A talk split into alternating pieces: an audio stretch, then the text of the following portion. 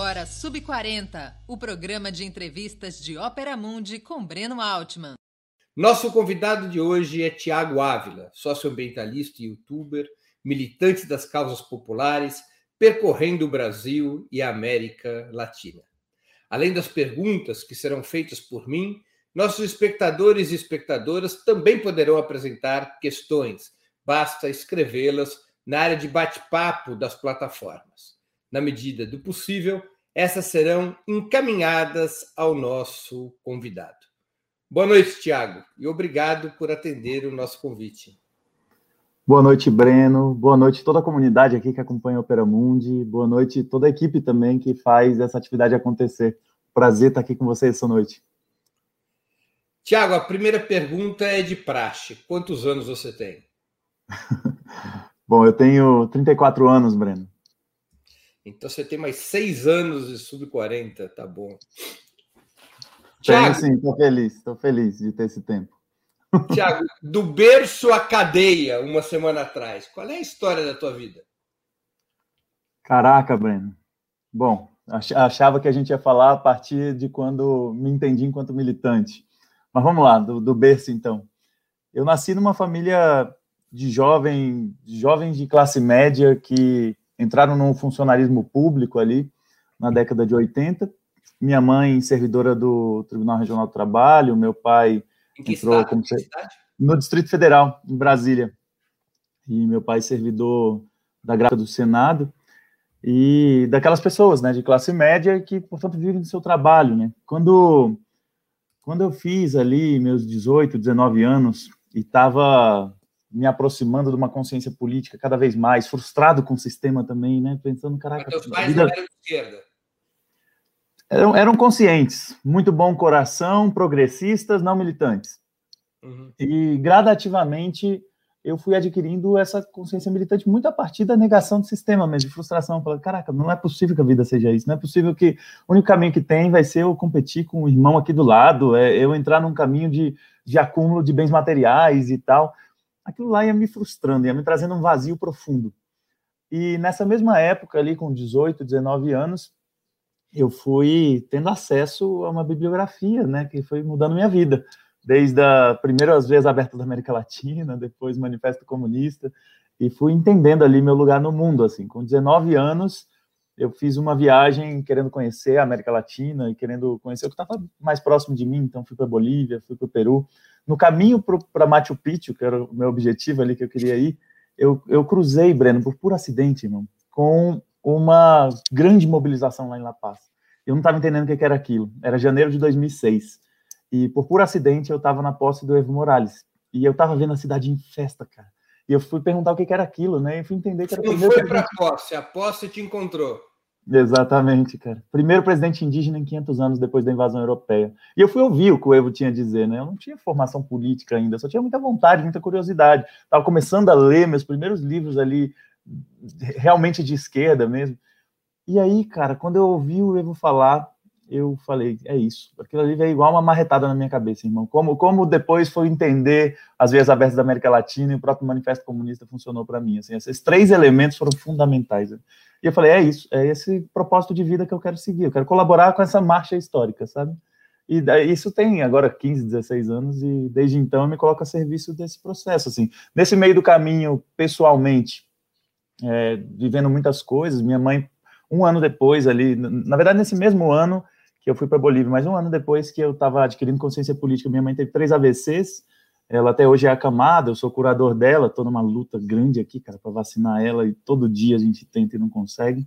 Mas, enfim, eu, hoje eu sou curador, sou responsável legal por ela. E aí eu vi, eu falei aquela questão do funcionalismo público dos meus pais para justamente lembrar outras pessoas que talvez vivam uma situação semelhante à que eu vivia, de que trabalhador do serviço público é trabalhador, é classe trabalhadora e vive do seu trabalho. E a partir do momento que não consegue reproduzir aquela força de trabalho no dia seguinte, encontra problemas. Minha mãe, quando teve esses três AVCs, a gente endividou a família inteira com despesas médicas, né? Então, eu passei a ser mais uma daquelas pessoas com uma família profundamente endividada e mais consciente ainda, né? Uma consciência prática também, uma consciência não só teórica, mas uma consciência prática desse sistema que explora, oprime, destrói a natureza. E desde então, Com 23 anos, eu passei a ser o curador oficial da minha mãe, e eu e minha irmã com uma dívida milionária de saúde, para tentando manter ela viva e tal. E a frustração só aumentava, só aumentava, só aumentava, e cada vez mais a militância nos movimentos sociais, né? De 2006 para cá, quando eu voltei da Bolívia, eu fui, me dediquei muito a conhecer os assentamentos da reforma agrária, os territórios indígenas, fui me dando conta do que era o Brasil real, que eu, jovem de classe média naquela época, não tinha a menor dimensão. Ainda mais uma cidade tão segregada socioespacialmente como é o Distrito Federal, né, tão desigual. Então, eu tive a sorte de, nesse caminho, ter tido boas pessoas que abriram as portas para um militante inexperiente, cheio de problemas do senso comum, cheio de, de questões complicadas, como é qualquer pessoa que está começando na militância, né? E ao longo da vida fui me capacitando enquanto militante de capacidade. Né? tua educação secundária foi em escola pública?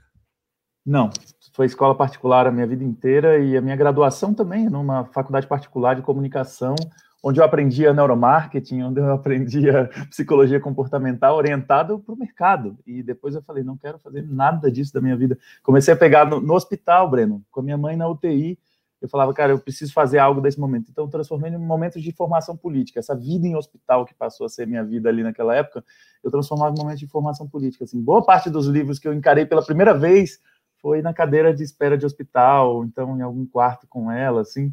E foi um momento importante. Eu pedia para os meus amigos as ementas dos cursos deles, de serviço social, da, da pós-sociologia, e de, de repente me deparei uma vez com os vídeos antigos do Zé Paulo Neto, de uma pós-graduação de serviço social, do método em Marx cara, eu mergulhava naquelas coisas ali, também como uma, uma forma até de terapia, cara.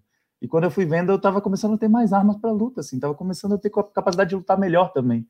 Enfim, fui, fui tentando sempre conciliar uma, uma teoria muito, muito curiosa e, e muito multidisciplinar ali, com, buscando uma totalidade, né, que o materialismo histórico impõe de nós, ter essa capacidade de não atuar meramente setorizado, mas também com uma consciência prática ali de estar tá vivendo no, nas ocupações, nos coletivos, e me dediquei a construir os movimentos sociais, a criar coletivos, organizar lutas populares.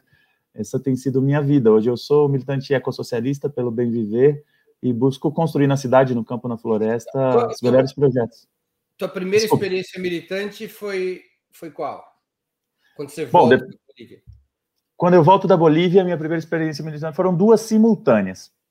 Primeira foi, ao mesmo tempo que eu estava indo para os assentamentos do MST no sudeste do Paraná, e foi uma época de profunda criminalização, cara, muitos despejos, muita violência, perseguição de militantes, assassinato de militantes, prisão de militantes, enfim, foi um processo muito difícil ali que eu vi ali, foi um choque de realidade total, assim, sudeste do Paraná naquele, naquela época estava em guerra. E, ao mesmo tempo, eu estava também colaborando com um processo de solidariedade a partir da luta do povo colombiano, buscando troca humanitária de prisioneiros, promovendo jornadas pela paz na Colômbia, muito a partir de militantes colombianos que estavam aqui no Brasil e que promoviam esse processo de solidariedade. Eu me coloquei a serviço disso. No começo, eu oferecia fazer artes, né? fazer design gráfico para essas coisas, para as artes ficarem melhores. Gradativamente, eu comecei a coordenar uma equipe de tradução também dos materiais da Colômbia e tentar buscar paz no nosso continente mesmo. Assim, vivi momentos ali muito difíceis nesse processo. Né? Assim, você acompanha bem essa questão da Colômbia, aquela década ali foi muito grave, né? Quando a gente viu o Álvaro Uribe ali que tentando transformar a Colômbia no Israel da América Latina, né? E você chegar, você viajava para a Colômbia naquela época?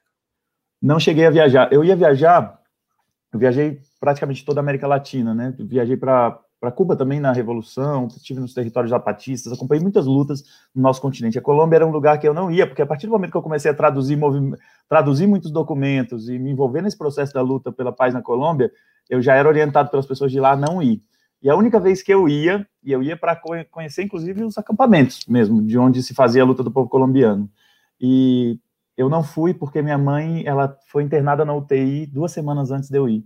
E aí, cara, eu não fui, mas isso, isso aconteceu uma, uma, uma situação assim que marcou muito minha vida, Breno, porque eu ia para lá, tava, para mim isso era uma das coisas mais incríveis que eu ia fazer na minha vida, de conhecer o povo, o povo em luta, o povo camponês na montanha. Só que quando aconteceu isso com a minha mãe, eu falei, cara, não tenho coragem. Minha mãe tá na UTI, eu tenho que ficar aqui com ela e tal. E só quem foram foram quatro estudantes mexicanos que também iam fazer essa mesma viagem que eu. Estava num, num, congresso na Venezuela, continental bolivariano. De lá iam seguir para a Colômbia para conhecer os acampamentos, lidar com a Comissão Internacional do Movimento de Luta do Povo Colombiano. Essas pessoas foram seguidas, cara, pelo Exército Colombiano e pela CIA também.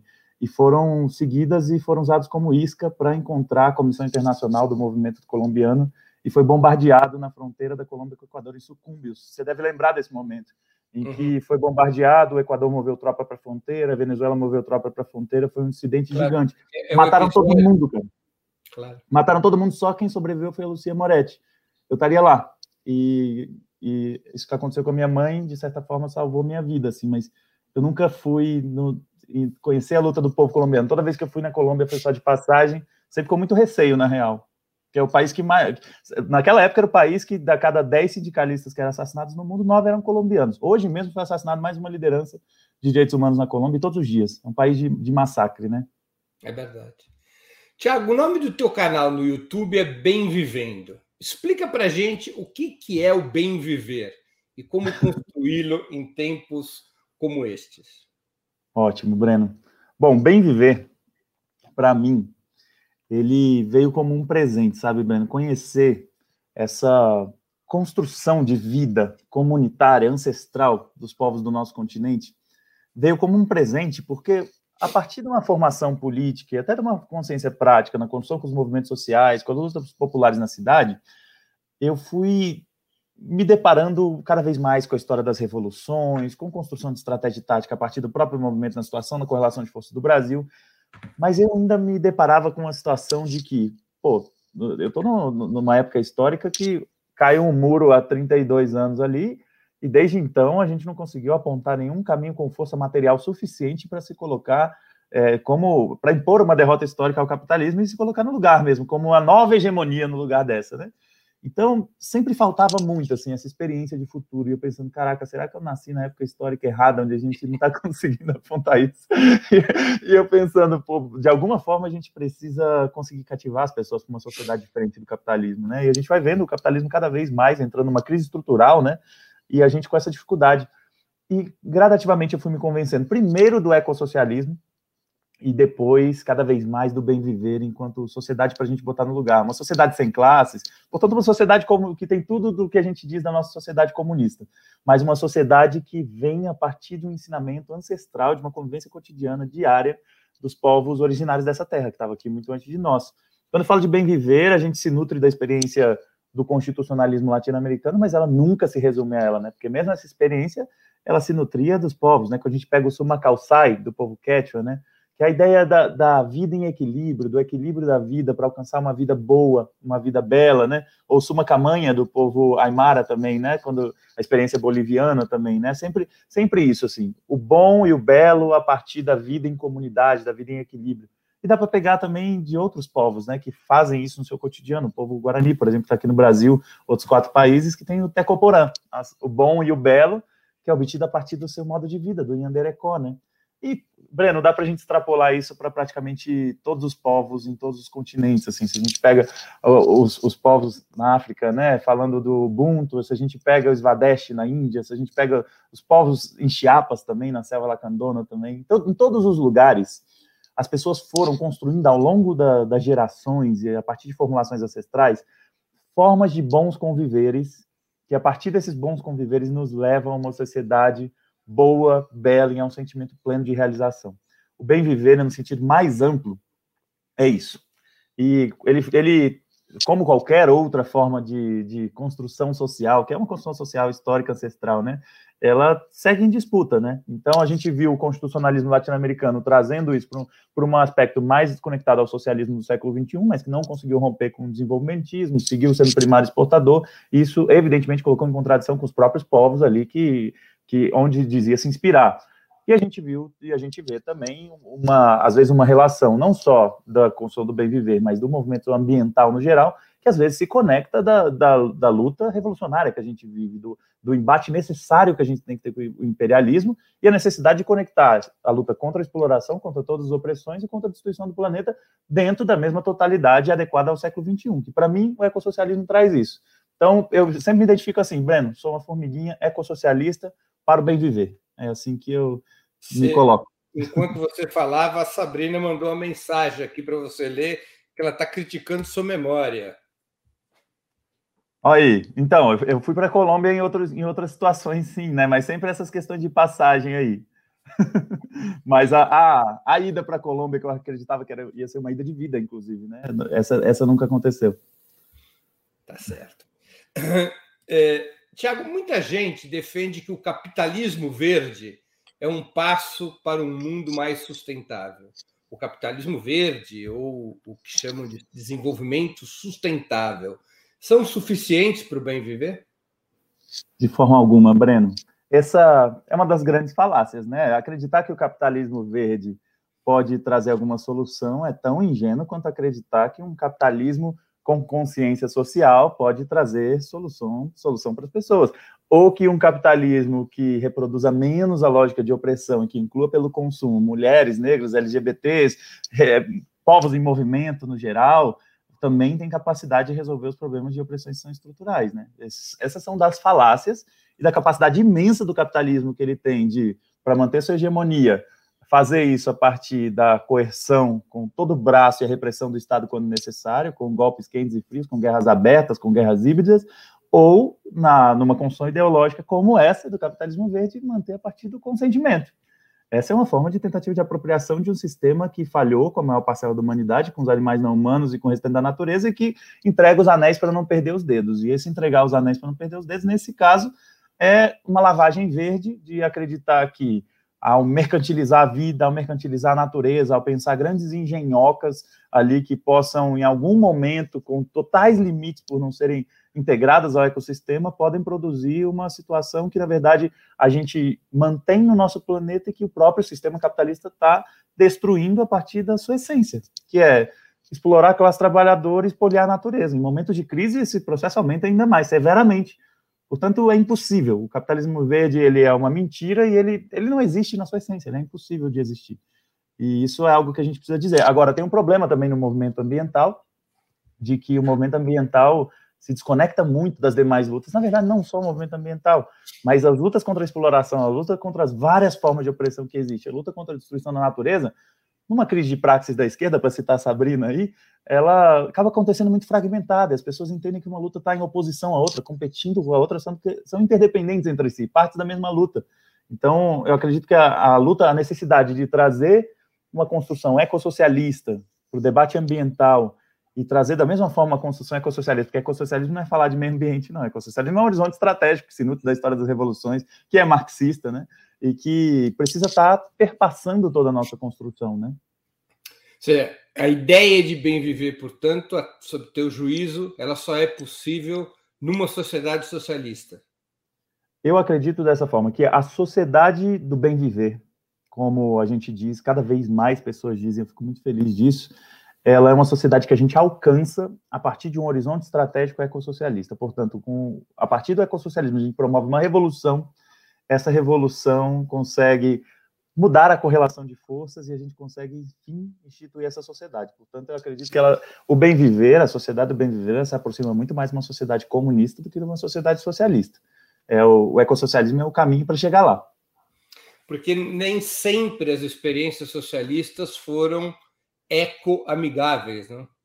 É, de jeito nenhum. Na, na, na verdade, assim, tem muita falsificação histórica e muito anticomunismo, né, Breno? Sobre os processos da relação com a natureza, na construção da história das revoluções. Portanto, tem experiências muito importantes. A Sabrina mesmo aponta muitas ali na, ao longo da União Soviética mesmo, principalmente nos primeiros anos da Revolução.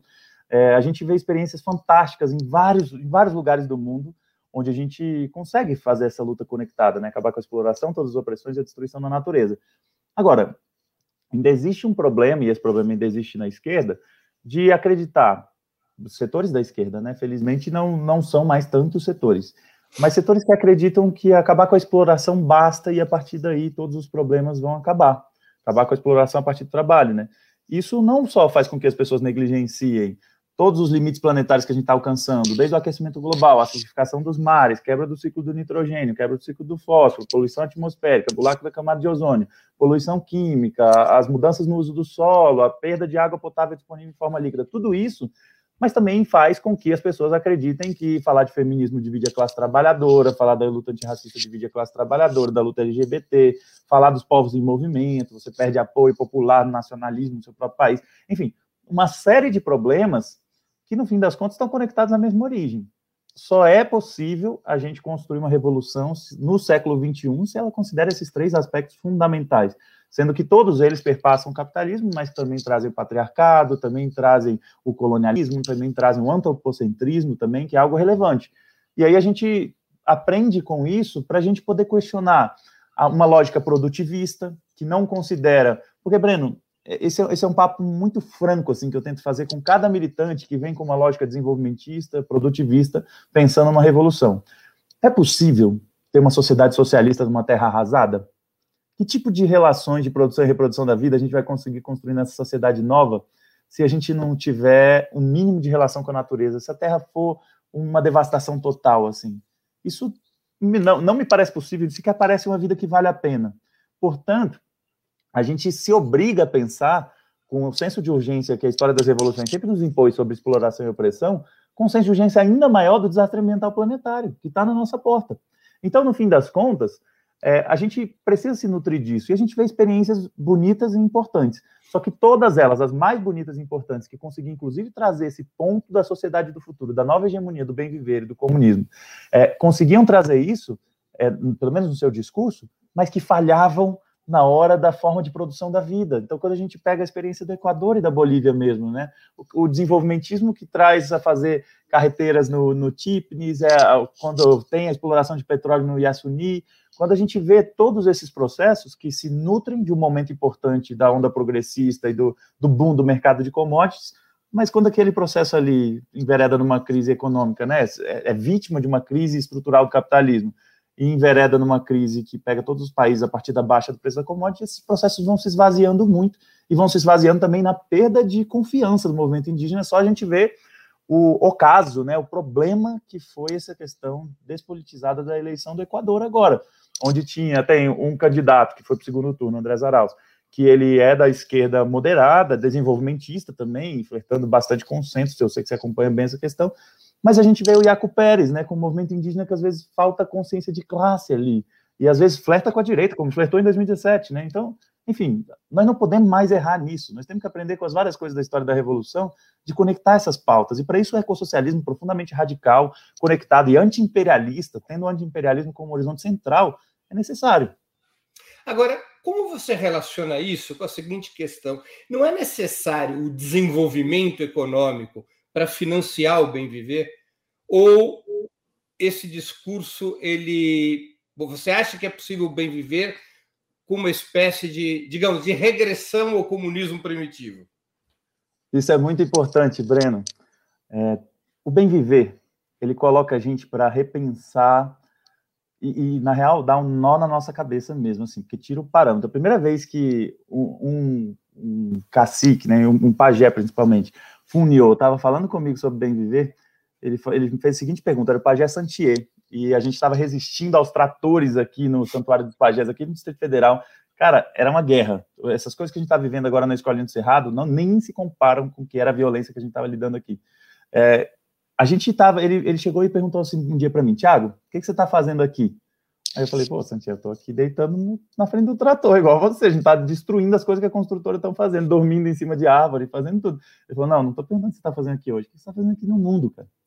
Aí depois, aquilo ali me deixou com uma coisa, assim, eu fui dormir com aquilo, né? No outro dia eu cheguei com uma resposta linda, né, do que eu tava fazendo aqui no mundo pro Santiago.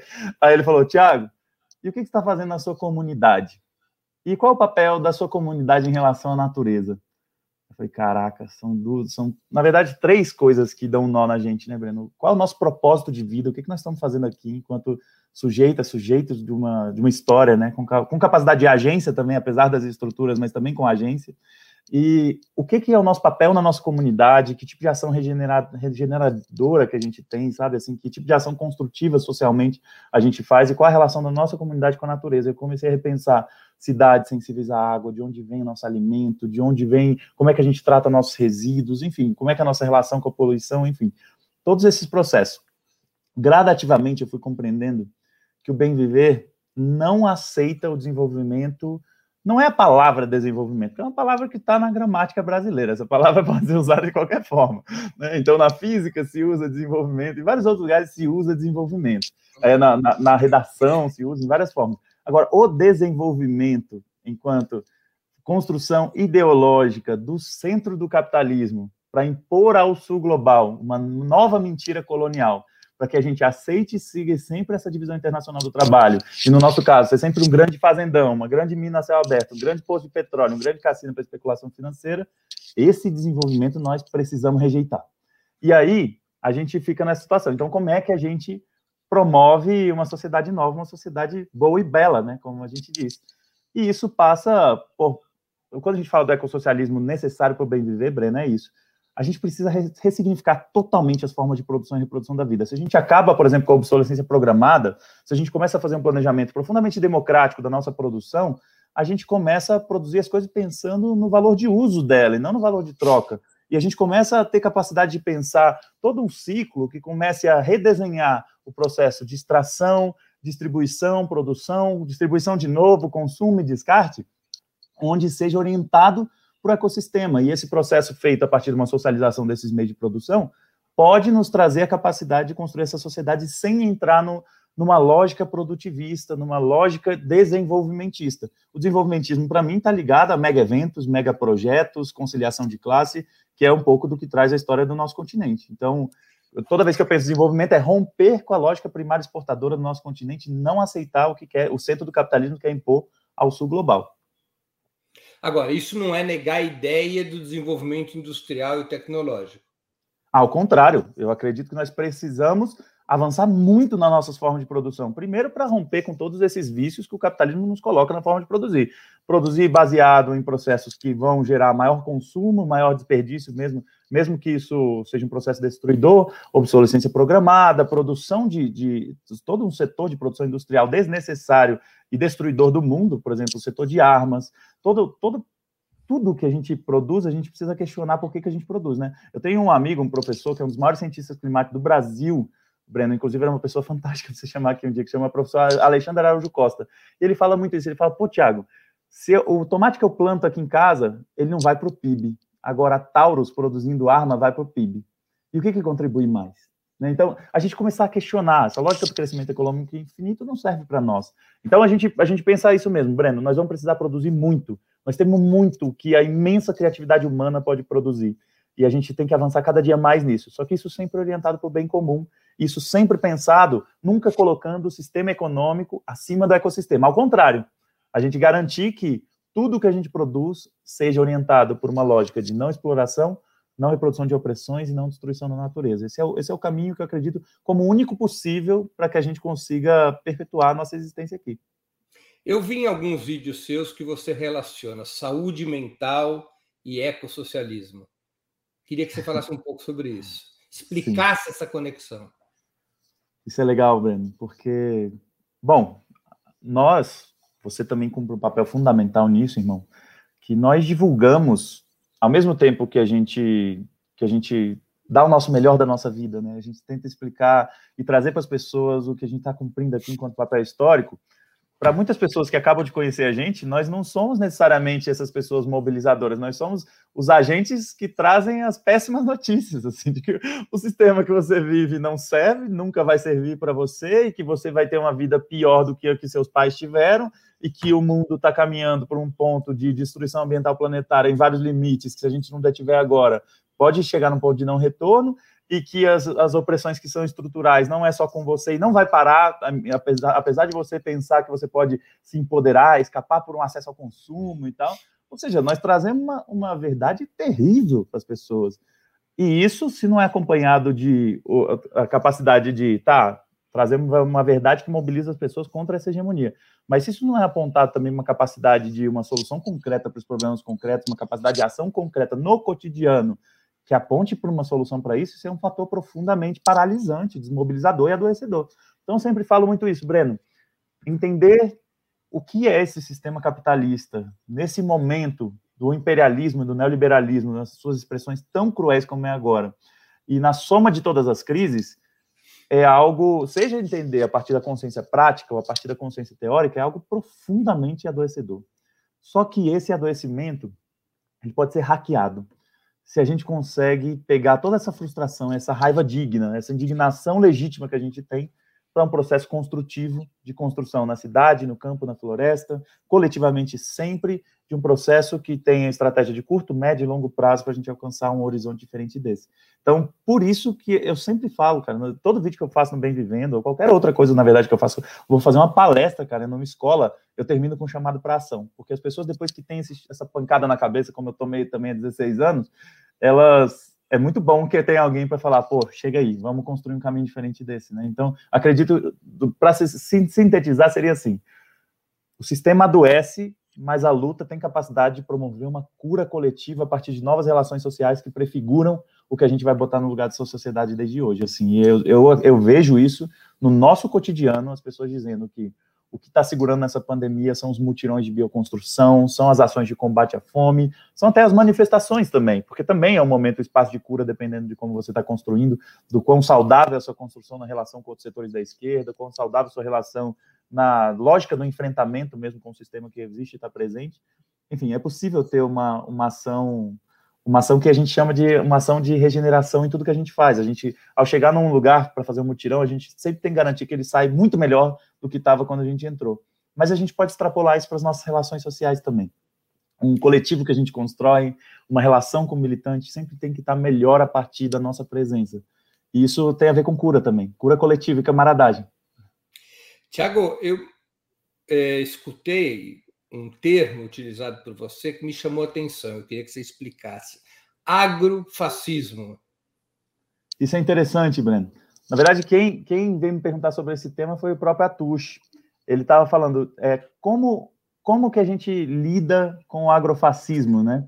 E eu, pessoalmente, não uso esse termo no meu cotidiano, porque eu, eu sempre tento fazer uma separação. Aliás, muito da, da análise do mapa político, né, do, do, da correlação de forças no Brasil, eu compartilho muitas das impressões que você também tem, Breno, de que nós temos dois grandes blocos políticos nesse momento, e dentro do bloco conservador, nós temos ali setores políticos organizados, né, de uma extrema direita e de uma direita liberal, só que todos esses dois setores, eles estão representando a classe dirigente, a elite dominante no Brasil. A burguesia agrária no Brasil é parte disso e que, em determinado momento, joga com ambos os setores, em determinados momentos, aceita também, temporariamente, em momentos de abundância, lidar, inclusive, até com a esquerda moderada, né, com o campo progressista, como a gente viu no, no próprio ciclo petista. Então, sempre, sempre incomodada, sempre inconformada e pensando na sua substituição, mas é possível. Então, quando, quando a gente fala da burguesia agrária, é a burguesia que é escravocrata ainda, que é, por exemplo, se a gente pega a lista das 45, a lista surge do trabalho escravo, os 45 primeiros lugares, 38 são de ruralistas. Né, quando, então, então é necessário a gente conversar sobre isso. Quando a gente pega a violência no campo, o assassinato no campo, o assassinato de lideranças indígenas, quilombolas, ribeirinhos, quebradeiras de coco e babaçu, catadores de mangaba, pescadores de reservas extrativistas, todos os povos e comunidades tradicionais, o agronegócio cumpre um papel fundamental nessa destruição. Né? O agronegócio não é tech, não é pop, não é tudo. Na verdade, é uma coisa profundamente destrutiva, profundamente injusta socialmente e deficitária economicamente, apesar de as pessoas, isso deixar as pessoas de cabelo em pé, mas ele é deficitário se a gente for botar no papel todos os subsídios governamentais, todas as desonerações, o quanto essa cadeia é internacionalizada e concentrada e o quanto ela chancela o roubo da terra, chancela... Ele é deficitário para o país, não para os donos do agronegócio. Ah, exatamente. Não, como, como qualquer crise, né, Breno? Ah, se a gente pensar, a quebra da, da, das hipotecas subprime em 2008 foram deficitárias para o mundo, mas para os bancos que foram salvos, não. Para os claro, bônus dos CEOs, não. O agronegócio é assim também. Tiago, algumas questões dos nossos espectadores. O Giovanni Monteiro pergunta: policiais, por mais que trabalhem de modo repressivo contra os trabalhadores, são trabalhadores também como é a relação de militância do Tiago, tua, com esse grupo? Ah, isso é interessante. Eu agradeço muito pela pergunta, irmão. Bom, eu sempre trato trabalhadores da segurança pública como o que são, na minha opinião, trabalhadores. Só que trabalhadores que trabalham, que são treinados sob tortura, que são impostos a eles uma hierarquia militar e um método de, de obediência ali, sem questionamento, que coloca sobre eles uma contradição muito difícil. Portanto, eu não acredito que a pessoa consegue ser policial militar, por exemplo, e a partir da sua atuação, é, do seu serviço público, da sua construção social, a partir do seu trabalho, ter uma ação antifascista interna. Acredito que as pessoas conseguem, fora daquele espaço ali, ter espaço de disputa, de conscientização e tudo mais. Ainda assim, sempre trato como trabalhadores. Ao longo da vida, eu já sofri muita repressão. Caraca, praticamente todo tipo de armamento que a polícia militar tem, eu já experimentei da pior forma, assim, contra mim ou contra pessoas do meu lado. Então, eu sempre busquei ter uma relação de respeito por serem trabalhadores, profundo alerta para denunciar os abusos, para denunciar os excessos, e ainda assim uma busca por uma atuação pedagógica. Então, eu sempre tinha uma relação totalmente diferente, por exemplo, com os comandantes da operação em relação aos, aos trabalhadores daquela ação ali de, de violência estatal, de, às vezes até de terrorismo de Estado. Eu sempre busquei com esses trabalhadores ter uma, uma ação pedagógica, de explicar muito bem o que estava fazendo e tudo mais. Com o comandante de operação, eu sempre busquei muito isso, sabe, Breno? Ao longo, ao longo da vida, tática de autodefesa, é, qualquer ação que a gente vai fazer, a gente vai buscar o comandante de operação para que ele não possa dizer que não estava ciente perfeitamente tudo que estava sendo feito ali, de quais eram as nossas demandas, inclusive quais eram os nossos compromissos. E com essa pessoa é diferente a relação, mas com a, o resto da tropa, eu já vi muitas vezes policiais que apreendem mercadoria de ambulantes chorando, policiais que agridem manifestantes ali profundamente abalados, profundamente desgostosos de estarem fazendo aquilo, e eu busco com essas pessoas semear uma boa relação. Nem sempre é possível, e a cultura dentro dessas corporações, ela é uma cultura militarizada, sob tortura e que promove opressões e promove todos os problemas sociais. São, são os, os guarda-chácaras ali do, do grande capital, da classe dirigente, né? Então, é necessário ter cuidado com a cultura que é promovida ali, mas sempre busquei ter a melhor relação possível. Um exemplo é nessa, nessa prisão que, eu, que aconteceu, né, que eu fui preso semana passada. Do momento que eu fui preso, cara, colocado na viatura, até a delegacia, eu passei cada minuto dele conversando com os policiais que estavam me conduzindo. E no final, Breno, olha que coisa incrível, cara. No final, aquelas pessoas que me levaram preso ali, né, sem questionar, porque é uma lógica truculenta. Se ele ouviu de um agente público que eu estava preso, e me levaram preso. E aí, aquelas pessoas terminaram ali, quando chegou na delegacia, falando: pô, que bom que existem pessoas como você, cara. Que legal a história dessa escolinha do Cerrado. Vou seguir você nas redes sociais. E testemunharam rigorosamente o que eles ouviram ali, o que eles viram na situação da minha prisão, sabe? Porque é uma coisa que também muitas vezes não acontece. Então, cara, eu fiquei muito feliz com aquilo. Vários outros momentos também, assim, tinha policiais que nas ocupações eles promoviam as agressões, e muitas vezes contra mim também, mas falavam, pô, professor, não queria estar fazendo isso, me chamavam de professor, sabe? Ou seja, sempre busquei traba trabalhar com essas pessoas enquanto trabalhadores, força de trabalho da classe trabalhadora, numa corporação muito difícil. Tem uma questão do Vinícius M. Gentil. Tiago, se possível, comenta um pouco sobre as percepções tuas nas eleições recentes da Venezuela. Ah, isso é muito importante, Breno. Eu tive a oportunidade de ir junto com o próprio Lucas do Opera Mundi, junto com a Sabrina também, minha companheira, e junto com uma infinidade ali de quase 400 observadores internacionais, tive a oportunidade, 400 observadores internacionais desse, desse grupo, né, que foi, mas na verdade tinham mais de 1.600 naquela eleição, de, do início de, de, de dezembro do ano passado. E nós fomos ali numa tarefa da maior importância, assim, porque nós estávamos indo sobre o risco do nosso continente entrar em guerra. Em última instância, era isso. Assim, a probabilidade não, não era algo que estava consolidado, mas nós ainda tínhamos o governo Trump, nós ainda tínhamos, é, chegando naquele final ali, né, naquele, naquela derrocada ali desse governo, nós tínhamos um governo Bolsonaro cada vez mais vendo o efeito da pandemia, fragilizar também seu apoio popular, enfim, nesses, nesses momentos é o que os governantes vão para tudo ou nada. A gente já, já viu tantas vezes assim, crises políticas em Israel e uma invasão da faixa de Gaza, uma invasão do Líbano, enfim, processos assim. É, a guerra é um, um instrumento de, de, garantia da coesão interna dos próprios países, né, de chancela do, dos seus dirigentes, né.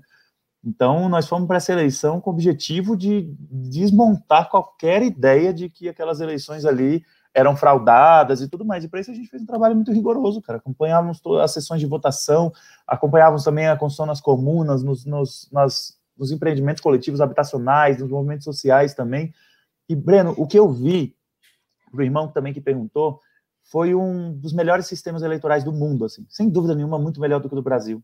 A, além dos cuidados sanitários todos que teve, a, a lógica de você chegar, entrar só na sua sessão, você registrar sua, sua biometria a partir da digital para não votarem outras pessoas no seu lugar, você ir para uma urna eletrônica, depois disso, você ainda receber, quando você vota eletronicamente, você recebe um comprovante impresso do seu voto, mas não é o que o Eduardo Bolsonaro fica falando, não. É um comprovante impresso do seu voto que você pega e você deposita na urna seguinte, para ter a conferência digital e a conferência manual. E depois você ainda assina a sua lista de presença com a mão. Quem não é alfabetizado pode assinar, assinar com a digital, mas a Venezuela, ao longo dos processos da Revolução Bolivariana, desde 98, 99, zerou o analfabetismo no país. E a pessoa sai dali assinando e passando por esse processo de múltiplas conferências e múltiplas possibilidades de auditoria do processo eleitoral. Se nós tivéssemos o sistema eleitoral que a Venezuela tem, o atual ocupante da cadeira presidencial, que eu me recuso a chamar de presidente, não teria nenhuma brecha para dizer que as eleições seriam fraudadas, porque é um método com muita capacidade de auditoria. E eu fiquei muito impressionado positivamente, fiquei muito feliz também de ver a chancela do povo, ao rejeitar os intentos golpistas da direita de lá, entender que elas eram lesa pátria mesmo, estavam promovendo esse bloqueio e todo esse processo que esse país está vivendo, e dar um voto de confiança para o governo, no sentido de que vamos sair dessa situação, precisamos sair, mas também vi, Breno, uma coisa importante que é um anseio das pessoas por uma radicalização e que a saída desse processo seja a partir de uma intensificação da construção do poder popular e não a concessões para uma lógica neoliberal. Isso foi importante também ver. Temos uma outra pergunta da Isa Castro, que contribuiu com o Superchat, e a pergunta dela é: a escolha dos alimentos, compreendendo toda a sua produção e meio de comercialização, é uma opção política? Ah, sem dúvida nenhuma, Isa. É, é, muito importante a gente lidar com isso, né? Assim, a gente, a gente trazer esse debate. O quanto tem potencial realizador de transformação de sociedade ações individuais? Na minha opinião, ele é relativo, sempre relativo ao o quanto essas ações individuais estão conectadas a uma compreensão internacionalista da luta e uma compreensão estrutural da sociedade e conectadas a uma ação coletiva também que tem uma ação de curto, médio e longo prazo nas cidades, no campo e na floresta, e que justamente tem uma construção realmente concreta no cotidiano, resolvendo problemas concretos das pessoas. Eu dou, cara, a pandemia, uma das coisas, Breno, que mais me agonia da pandemia não poder estar dando as palestras na escola, que era o que eu fazia muito, muito, muito da minha vida. Então, eu passava nas escolas, o pessoal falava, o cara da água ali, o cara do aquecimento global e tal. E, e, e, eu sempre, nessas conversas, eu sempre tentava dizer isso para as pessoas, tá? Existe uma contradição mesmo. Pô, vamos, vamos tentar usar descarga de duplo acionamento, tomar banhos mais curtos, vamos, vamos pensar formas, bacia de evapotranspiração, todas as demais coisas. E, e, e, falava contradição que é, pô, tá, tu fez tudo isso, tu economizou 4 litros na descarga de duplo acionamento, tomou banho rápido, economizou 25 litros, mas aí, se tu comeu 100 gramas de carne, tu gastou 1.500 litros de água, porque a carne bovina gasta 15 mil litros de água para produzir no Brasil. Olha o tamanho da contradição. E aí as pessoas já ficavam assim, caraca, eu comi carne hoje, então não valeu nada que eu economizei. Mas eu falava, olha, antes de você pensar nisso, deixa eu te falar uma coisa. Além da sua ação individual, 70% da água distribuída no Brasil é roubada pelo agronegócio. 22% vai para a indústria, 8% só para consumo urbano, e nesse consumo urbano tem uma imensa desigualdade entre bairros ricos e pobres. Portanto, você é uma ínfima parcela do problema da crise da água no Brasil. Você é uma ínfima parcela do problema das emissões de carbono no mundo. Então, eu sempre tentava conectar isso, assim, que a Isa fala, o nosso alimento deve ter sempre a melhor procedência, deve ser produzido a partir de, da luta e da resistência da, do povo camponês, da regeneração a partir de sistemas agroflorestais, com o que tem de mais lindo na nossa construção agroecológica, na nossa relação orgânica entre campo e cidade, mas, para além disso, a transformação que a gente precisa fazer é coletiva, é sistêmica, precisa ser revolucionária. E muito do, da tentativa de apropriação do sistema se dá a partir dessa lógica de culpabilizar as pessoas pelos problemas estruturais, e tentar se apropriar de ações individuais ali como se fossem salvadoras da pátria também. Temos uma pergunta aqui do Fábio Macedo.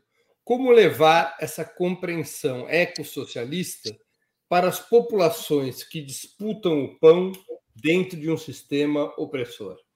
Boa. Bom, essa é a, essa é a questão chave, né? Acredito que, a começar, eu acredito, Fábio, que a história vai dizer, irmão, o quem, quais são as forças políticas organizadas na sociedade hoje que vão ter maior capacidade de enraizamento territorial, de construção de uma maioria social, de trabalho genuíno de base coletiva e de construir soluções concretas para os problemas concretos. Né? Isso tem muito a ver com a nossa tarefa política de construção, de mão na massa, de uma nova maioria social. Agora, o ecossocialismo, até onde eu posso atestar com a minha militância cotidiana, é uma coisa que cai muito bem, porque enquanto, um exemplo aqui, nós estamos resistindo na escolinha do Cerrado, e a gente está fazendo uma escola de bioconstrução, e depois vai vir a horta. E quando a gente está conversando sobre essas coisas, e nessa comunidade não tem água, e uma das reflexões que passam é essa, poxa, por que o povo, povo pobre quem fica sem água primeiro?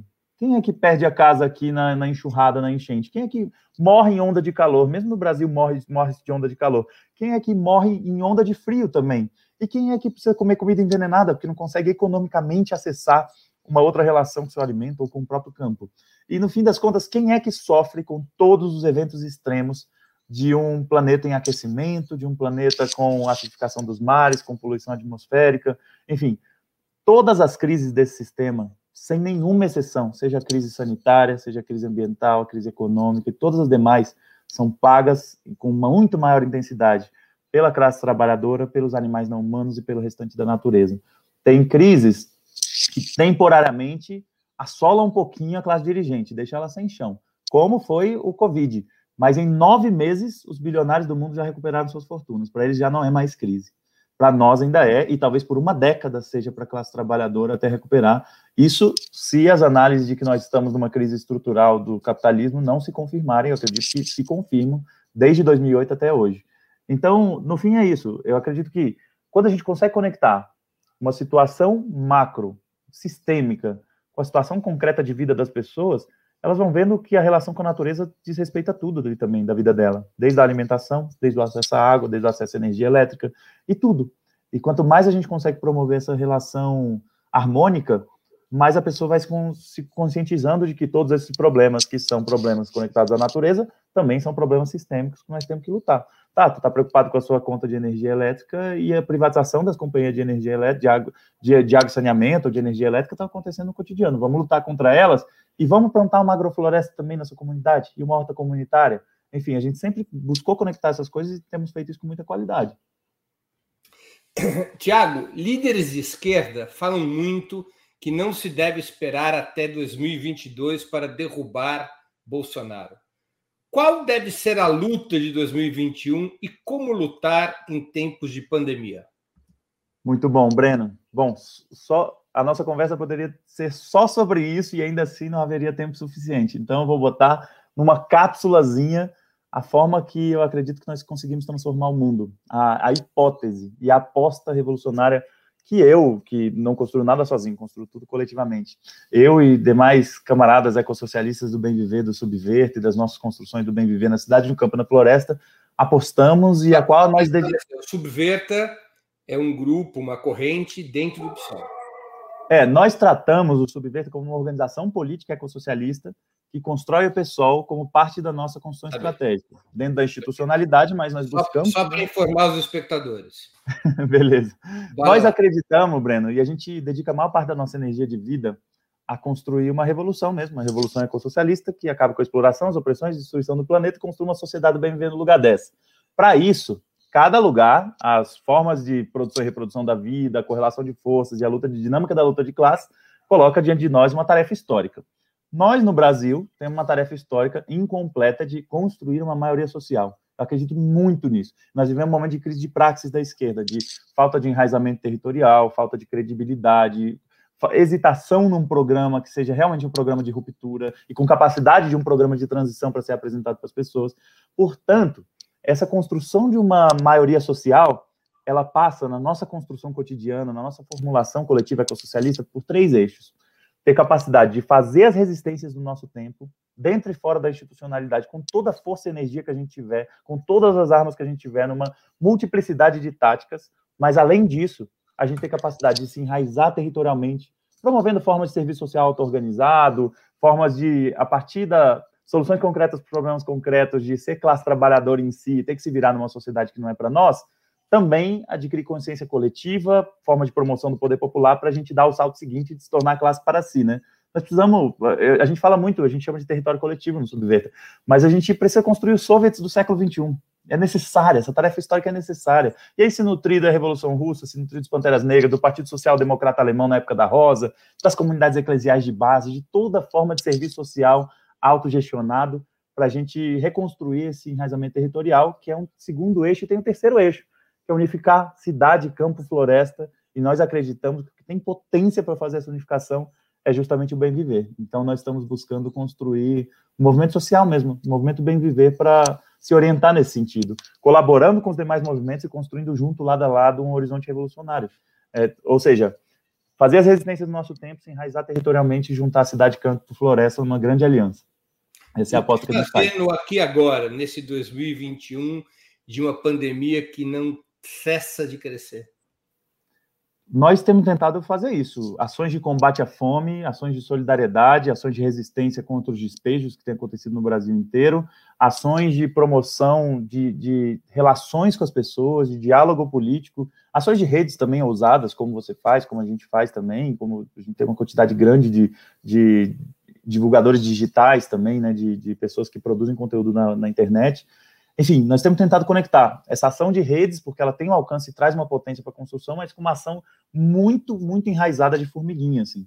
É, isso tem sido, Breno, não num processo de recomposição da esquerda muito ampla, mas na busca de trazer mais pessoas para a política. Assim. Isso a gente tem encontrado muito, tanto na ação da internet, quanto na ação cotidiana dos territórios. Assim, famílias que gradativamente, com pouco tempo de trabalho, vão se radicalizando, vão se organizando em movimentos. A gente vê em movimento de ambulantes, vê em movimento de moradia diversos, inclusive desorganizados, que não tem bandeira nenhuma. A gente vê esse processo. O caldo está entornando da situação política no Brasil e da situação social no Brasil, e, e, a depender dos elementos do local onde se está, se parece um processo de pré-convulsão social. Então nós temos que dar o nosso melhor, cara. Nós temos que Você lutar as batalhas. Você acha que vem uma onda de mobilização social logo adiante? Eu vejo uma contradição de que, se nós tivéssemos uma política de vacinação, as primeiras manifestações com uma quantidade razoável de pessoas vacinadas no Brasil seriam massivas. Ao mesmo tempo, nós estamos vivendo uma política de genocídio. E essa política de genocídio retarda esse processo da vacina propositalmente também. Inclusive para poder segurar isso, né? Segurar qualquer manifestação e a, e a, vacina vir como um presente eleitoral ali, eleitoreiro, né? Nesse caso. Enfim, é um, é um processo difícil que a gente está vivendo. E talvez, muitas, tem muitos estudos já, principalmente no campo ecossocialista, de que pandemias são fruto de um processo de uma relação é, desequilibrada com a natureza, com, principalmente com os animais não humanos, e que podem se tornar lugar comum.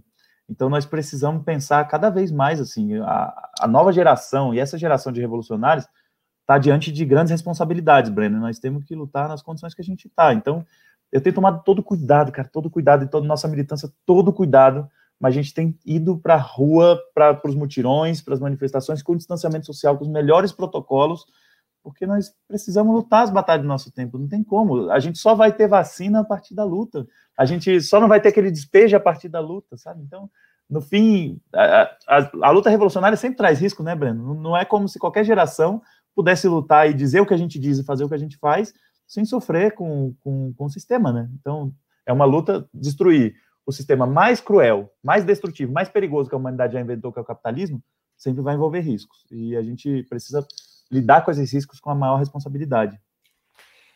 É, Tiago, uma última pergunta de espectador nosso, da Ellen Reis. Eu vou emendar com uma pergunta minha. Sejamos diretos. Quem estará no cenário, quem está no cenário atual representando a esquerda nas próximas eleições. Eu emendo. O que, que no seu pensamento, qual é a importância que tem a reabilitação eleitoral do ex-presidente Lula? Muito bom. Obrigado, Ellen. Obrigado, Breno. A começar, é, havia uma injustiça inaceitável contra o ex-presidente Lula. É, reverter isso era fundamental. Nós do PSOL na sua imensa maioria, denunciamos isso também com a solidariedade necessária, a camaradagem necessária. Assim como nós denunciamos agora uma, uma, uma prisão inaceitável que é do Rodrigo Pilha, por exemplo. Eu fui solto, mas o Rodrigo Pilha ainda segue preso, nós devemos denunciar isso. Ou seja, a nossa camaradagem deve seguir para além da retórica, numa, numa ação cotidiana, coletiva, sempre. Portanto, ter Lula livre era uma necessidade histórica fundamental, imprescindível.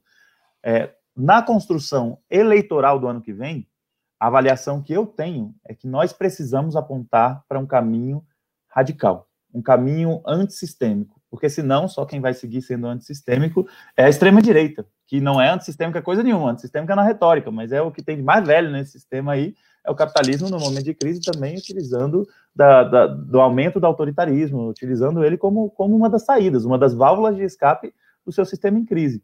Então, nós precisamos ter capacidade de apresentar um processo antissistêmico, um programa antissistêmico. Se esse programa vai ser possível de construir a partir de uma frente única de esquerda, é o que vai dizer é a nossa capacidade de luta, de resistência e de construção conjunta ao longo desse ano.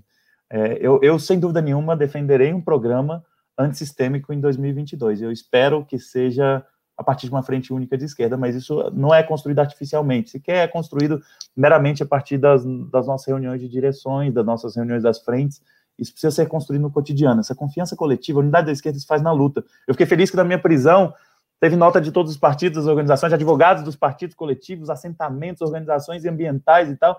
Teve tudo isso. E eu acredito que é muito mais por aí. Não precisa ser na prisão, mas pode ser no cotidiano, nos mutirões também, na, na construção cotidiana. Havia, uma, havia um uma, uma, uma, antiga frase que dizia que os comunistas só são solidários no cárcere. É, lamentável. Vamos reverter isso daí, Breno. Vamos lá, encerrando nossa entrevista, vamos aqui para as perguntas ping-pong. Tiago, prato preferido? Bom, qualquer comida livre de exploração animal que a gente constrói e, e, cozinha nas cozinhas coletivas dos mutirões. Eu sou motivo de meme e de bullying pelo tamanho dos meus pratos, mas é só porque eu amo mesmo comer essas comidas construídas coletivamente aí. Time de futebol. A FIFA e a CBF quase me fizeram parar de gostar de futebol, viu, Breno? Mas acompanhando com a minha mãe na UTI, cara. Minha mãe puxando papo com ela na UTI, falando de Flamengo, que é o nosso time desde a infância voltei a gostar. Então, sou flamenguista e onde o Flamengo não está jogando, eu busco o time que é mais organizado nas massas, onde tem menos influ influência empresarial. Livro inesquecível. Sem dúvida nenhuma, às vezes aberto da América Latina. Poderia falar do Manifesto Comunista Eduardo também. Galeano. Eduardo Galeano. E também os livros da Sabrina, né? Que a Sabrina é fenomenal, tanto os sintomas mórbidos, como se quiser mudar o mundo, somente são parte da nossa história, da história ecossocialista no Brasil também. Música preferida? Cara, eu, eu Sabrina, a gente até compôs uma música, tem que construir lá no canal do YouTube. Tem muitas músicas, qualquer toré dos povos Funiô, dos povos Carixocó, até dos povos Guarani. Mas para colaborar, para não ficar falando só coisa que as pessoas não conseguem acessar, eu vou falar uma. Terecuerdo Amanda, do Vitor Hara. Grande canção. Sim. Ídolo político. Bom, vou tratar como referência, né? Eu acredito que a história das revoluções trouxe pessoas incríveis, né? Eu acredito em liderança também, Breno, mas eu acredito em uma liderança servidora, que faz as pessoas descobrirem a força dentro delas mesmas e não seguir as pessoas cegamente e tal. De todo jeito, acredito que Che, Angela Davis, Rosa, Trotsky também, Fred Hampton, tem muita gente boa. Se, tiver, se você me, me apertar e me obrigar a ficar com uma pessoa só, eu escolheria o argentino internacionalista. Che Guevara. Exato.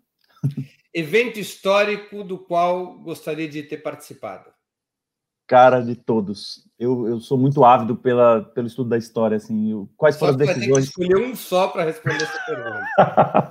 tá bom. Todos bom, a vou... resposta de mineiro. Tá bom. Então eu vou escolher participar daqueles daqueles oito meses ali de fevereiro a outubro de 1917 que acredito que foi o momento em que a humanidade teve a sua experiência mais fortuita e mais bonita de promoção de uma revolução. Tiago, muito obrigado por teu tempo e por ter participado do Sub-40. Tenho certeza que nossos espectadores e nossas espectadoras aproveitaram muitíssimo essa nossa hora de conversa. Valeu demais, Breno. Valeu todo mundo, a comunidade do Opera Mundi. Vocês fazem um trabalho muito importante nós estamos juntos, meu irmão. E parabéns pelo trabalho que você tem cumprido também na, na construção de uma esquerda cada dia mais radicalizada também. Eu dou muito valor ao trabalho que você faz também individualmente. Tamo junto. Chega ao final mais uma edição do programa Sub40. Hoje nosso convidado foi Tiago Ávila, ecossocialista, youtuber, militante das causas populares. Queria agradecer a audiência, especialmente a todos que enviaram perguntas pedindo desculpas por aquelas que não puderam ser lidas. Mais especialmente ainda, minha gratidão aos que contribuíram com super chat ou super sticker e aos que se tornaram membros pagantes do canal do Opera Mundi no YouTube. Para assistir novamente esse programa, se inscreva no canal do Opera Mundi no YouTube. Curta e compartilhe nossos vídeos. Deixe seus comentários. O jornalismo de Ópera Mundi é mantido com o seu apoio. Faça uma assinatura solidária em www.operamundi.com.br. Com um pequeno valor mensal, você nos ajuda no desenvolvimento de um jornalismo independente e de qualidade. Obrigado pela audiência e até a próxima.